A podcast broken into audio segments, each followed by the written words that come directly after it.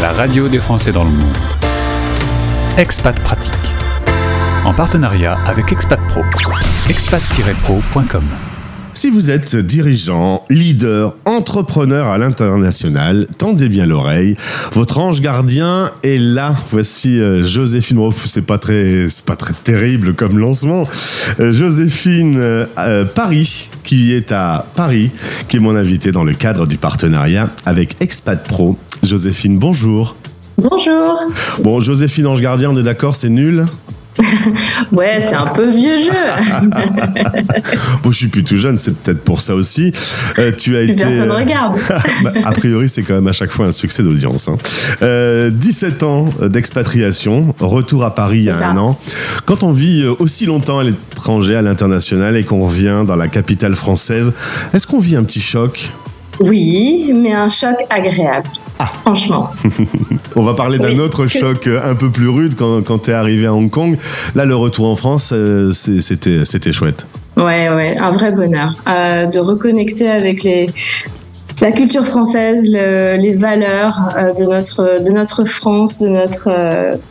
voilà, de, plein de, notre pays, franchement un bonheur et, surtout un, pays qui, qui, qui malgré tout fonctionne tant bien que mal, mais qui fonctionne. Et on verra pourquoi. Je dis ça plus tard. Est-ce que les euh, Français qui ont vécu l'expatriation sont des personnes plus euh, amoureuses de la France, tu penses, que les Français de France? Euh, J'ai envie de dire, ils reviennent avec un regard plus neuf plus, plus distant aussi, on prend de la hauteur, de la perspective et, voilà. Et je pense qu'on arrive avec une page blanche, euh, un peu plus neutre, et on arrive à peut-être en sortir le plus, facilement le positif euh, que quand on, est en plein dedans. On va revenir en Charente, c'est là-bas que tu vas naître, mais tu vas être élevé tu vas faire tes études à Paris, diplôme en école de commerce et euh, très vite tu vas commencer à vivre à l'international. Premier job à New York, toute jeune, euh, tu te retrouves au, marketing de la Société Générale. Ça, c'est des bons souvenirs. Oui, alors là, c'était euh, plus euh, bah, la fête, hein, découvrir New York et, et une super communauté de jeunes qui, qui, démarrait. donc j'ai envie de dire non, j'ai pas beaucoup travaillé à cette époque-là, mais voilà, en toute honnêteté, je peux le dire maintenant.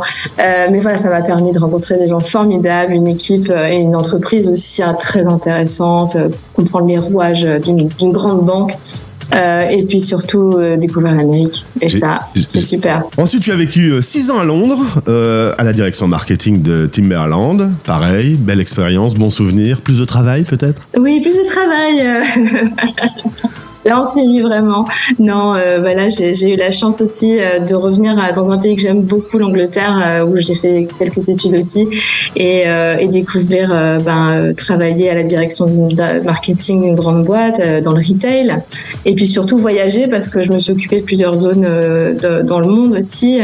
Donc voilà, oui, une superbe expérience marketing avec des, Anglais, que des Anglais, la seule française.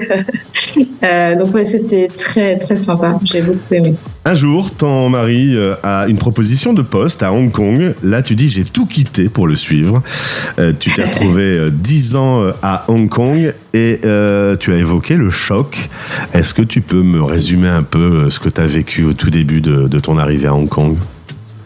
Oui, alors euh, après, j'ai rejoint mon mari en, en, bonne conscience, sachant que en fait, le temps euh, londonien, je n'en pouvais plus. et c'est vraiment ce qui m'a C'est pas le même temps à Hong Kong, on est d'accord.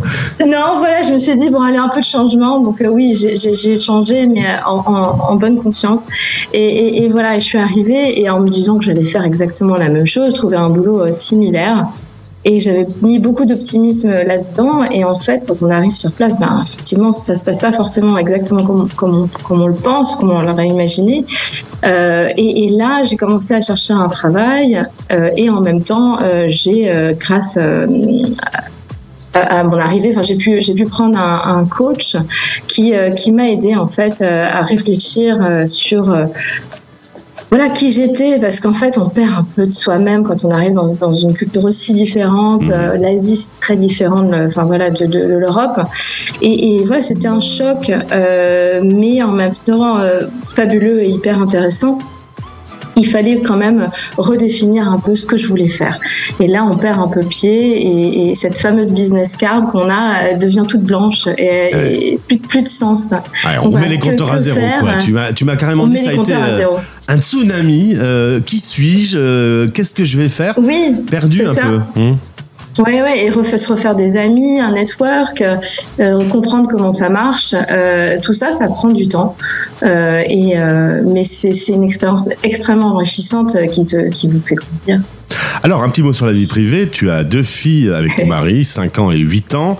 Euh, et là, on va évoquer euh, quelque chose un peu plus rude. Euh, vous avez décidé de quitter Hong Kong, considérant qu'aujourd'hui, bah, c'était c'était la fin de l'histoire pour vous parce que le, la vie à Hong Kong est devenue trop dure. La, la montée la présence de, de la Chine dans le quotidien et puis surtout le Covid qui a été hyper cruel, hyper violent. Vous avez dit on peut pas laisser nos enfants grandir euh, dans cette ville. Oui, oui, et, c'est un choix personnel, hein, je veux dire. Euh, mais oui, bien sûr, euh, après 17 ans d'expatriation, je pense que ça a mis, enfin cette période compliquée là-bas a mis en exergue le besoin de se rapprocher de nos familles, parce qu'on en a été privé, mais de manière euh, brutale, notamment par les quarantaines, qui étaient vraiment drastiques. Enfin, je veux dire, ces, obligations d'être de, enfermé dans des chambres d'hôtel sans ouvrir une fenêtre pendant trois semaines. Je crois que ça, c'est une expérience quand on fait ça avec ses enfants qui, qui, qui vous marquent à vie. Mmh. Euh, elles, elles ont adoré. Hein. Être avec leurs parents 24 heures sur 24 à cet âge-là, elles adorent. mais nous, euh, un peu moins. Euh, mais surtout, ça nous a fait rationaliser que bah, sur le fait qu'on était vraiment très très loin et que s'il y avait un souci et, et, un changement de politique, et un changement d'ambiance et un changement de, de des règles qu'on ne pouvait plus contrôler, on n'était plus dans notre droit ni dans nos choix. Tu m'as dit, j'ai été spectateur d'un système qui s'écroule. Euh, ça change à Hong Kong. De façon objective, tu, tu considères qu'aujourd'hui, tu peux plus y vivre? Alors encore une fois, je ne peux plus y vivre, c'est personnel, mais euh, voilà, chacun, chacun va midi à sa porte et, prend, et fait ses choix.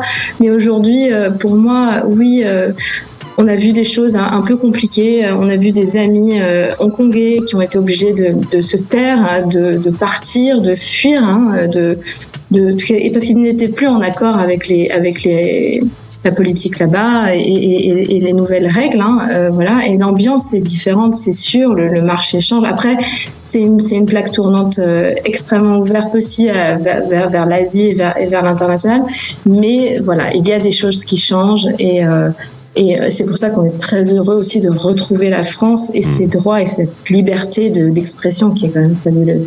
Et eh oui, il faut le rappeler à, à à chaque moment, on est dans un pays libre, on peut s'exprimer, ce qui n'est pas le cas de toutes les zones du monde, notamment Hong Kong, qui est en train de, de reculer sur les libertés individuelles, faut être clair. Totalement, totalement. Tu as bossé euh, à ton compte, tu as été coach dans le domaine du marketing pendant trois ans, soutenu par les entrepreneurs, les expats, les chambres de commerce. Et puis un jour, tu te dis finalement, moi, ce que je fais de mieux, c'est le coaching, c'est d'aider les, les, gens. Et c'est pas forcément uniquement dans le marketing. Ça devient Coach Me. C'est ta structure aujourd'hui à destination des leaders et des chefs d'entreprise. C'est quoi ta mission? Ma mission, c'est vraiment euh, euh, voilà, d'accompagner de, ces personnes, ces dirigeants, ces leaders dans, dans, dans, leur développement. Mais je parle aussi aux entrepreneurs parce que j'ai beaucoup de gens qui créent des choses et, et ça, c'est très stimulant pour moi comme pour eux. Voilà, ce qui me passionne, c'est vraiment l'épanouissement de mes clients. Hein. C'est leur succès, euh, leur authenticité, développer cette authenticité, euh, vraiment prendre ce costume qu'ils veulent incarner, leur transformation et, c'est vraiment de l'accompagnement sur mesure. C'est ça qui me qui, me, qui me passionne. Et surtout, j'aime imaginer comme un, comme un artisan, en fait, hein, du, du, développement humain. J'aime bien me définir comme ça. Est-ce que finalement, être chef d'entreprise, parfois, c'est pas euh, être très seul au monde, de devoir tout décider et de devoir tout assumer, les bonnes et les mauvaises décisions Est-ce que le chef d'entreprise est, pas finalement parfois un peu trop seul et que le coach est l'occasion de prendre un peu de hauteur sur qui il est et, sur ses décisions? Oui, bien sûr, on est un peu les, les hommes et les femmes de l'ombre. Hein. On est le, qui, le, le, cheerleader derrière qui, qui, remonte la, la, pendule hein, et la motivation, l'énergie. et ça permet aussi d'avoir une soupape d'expression libre en toute confidentialité. et ça, c'est un, un moment magique et qui est très rare en fait à ce niveau de poste où on peut pas s'exprimer comme on veut. Et, voilà, c'est vraiment une soupape pour, réfléchir, pour réfléchir, aller plus loin et, et, euh, voilà, et s'exprimer de manière libre aussi. À quel moment euh, le manager se tourne vers euh, Joséphine et vers Coach Me? Quand tout va bien ou quand ça va plus du tout, quand il est complètement perdu? Ah bah j'ai les deux. Mmh. J'ai vraiment les deux cas de figure. Il y a des gens qui viennent me voir à des carrefours de, c'est souvent des carrefours, j'aime bien appeler ça, de carrière où là ils se disent il faut que je prenne le poste d'après, sinon je vais m'ennuyer, sinon ça va pas le faire. Euh, d'autres qui vont me dire euh, je veux créer quelque chose, je veux quitter ce monde de l'entreprise et je veux l'entrepreneuriat. Euh, d'autres qui vont me dire je ne m'entends plus avec mes dirigeants ou je ne m'entends plus avec mon équipe, je ne sais plus que faire. Et voilà. Et là, je vais accompagner une personne, mais des fois des équipes. Hein. J'interviens aussi en groupe. Je fais aussi des workshops et je travaille beaucoup avec les RH. Donc, je suis en collaboration totale avec euh, les RH pour pouvoir développer l'humain et euh, les aider dans ces moments euh, bah, charnières, j'ai envie de dire. Si vous êtes entrepreneur à l'international et que ce que vient de vous dire Joséphine vous parle, vous pouvez entrer en contact avec cette coach qui a donc une structure qui s'appelle Coach Me, partenaire d'Expat Pro. Comment commence l'aventure Coach Me? On te contacte? Alors d'abord, on me contacte et, et, on fait un petit chemistry check. Et j'arrive pas à le définir en français, c'est vraiment le bon mot. Et c'est 45 minutes, c'est gratuit et c'est euh, voilà, c'est pour faire connaissance et voir euh, discuter de votre situation et, et ce que vous souhaitez et comment le coaching pourrait vous aider. Eh bien, je vous invite à rentrer en contact avec Joséphine Paris. Merci d'avoir répondu euh, à ces questions. Encore une fois, je voulais revenir sur le sujet de Hong Kong. C'est un avis personnel. Les Français qui sont là-bas aujourd'hui peuvent avoir un ressenti différent. Mais toi, euh, ton mari et, vos enfants, vous avez voulu revenir à, à cette liberté française. J'aime bien le rappeler qu'on est dans un beau pays quand même. Magnifique, magnifique. un petit café sur une terrasse euh, d'un bistrot parisien, ça n'a pas ah, Ouais, alors là, oui, les restos, ça y va. eh bien, bon retour en France, bon courage pour ce développement de ta société. Au plaisir de te retrouver sur la radio des Français dans le monde. Merci beaucoup Gauthier, à bientôt, au revoir. Expat Pratique, en partenariat avec Expat Pro, expat-pro.com. Retrouvez ce podcast sur françaisdanslemonde.fr. Les Français parlent au français, parrainé par Kitty. Testez Kitty, Q-I-T-I, la nouvelle assurance santé internationale à télécharger sur vos stores.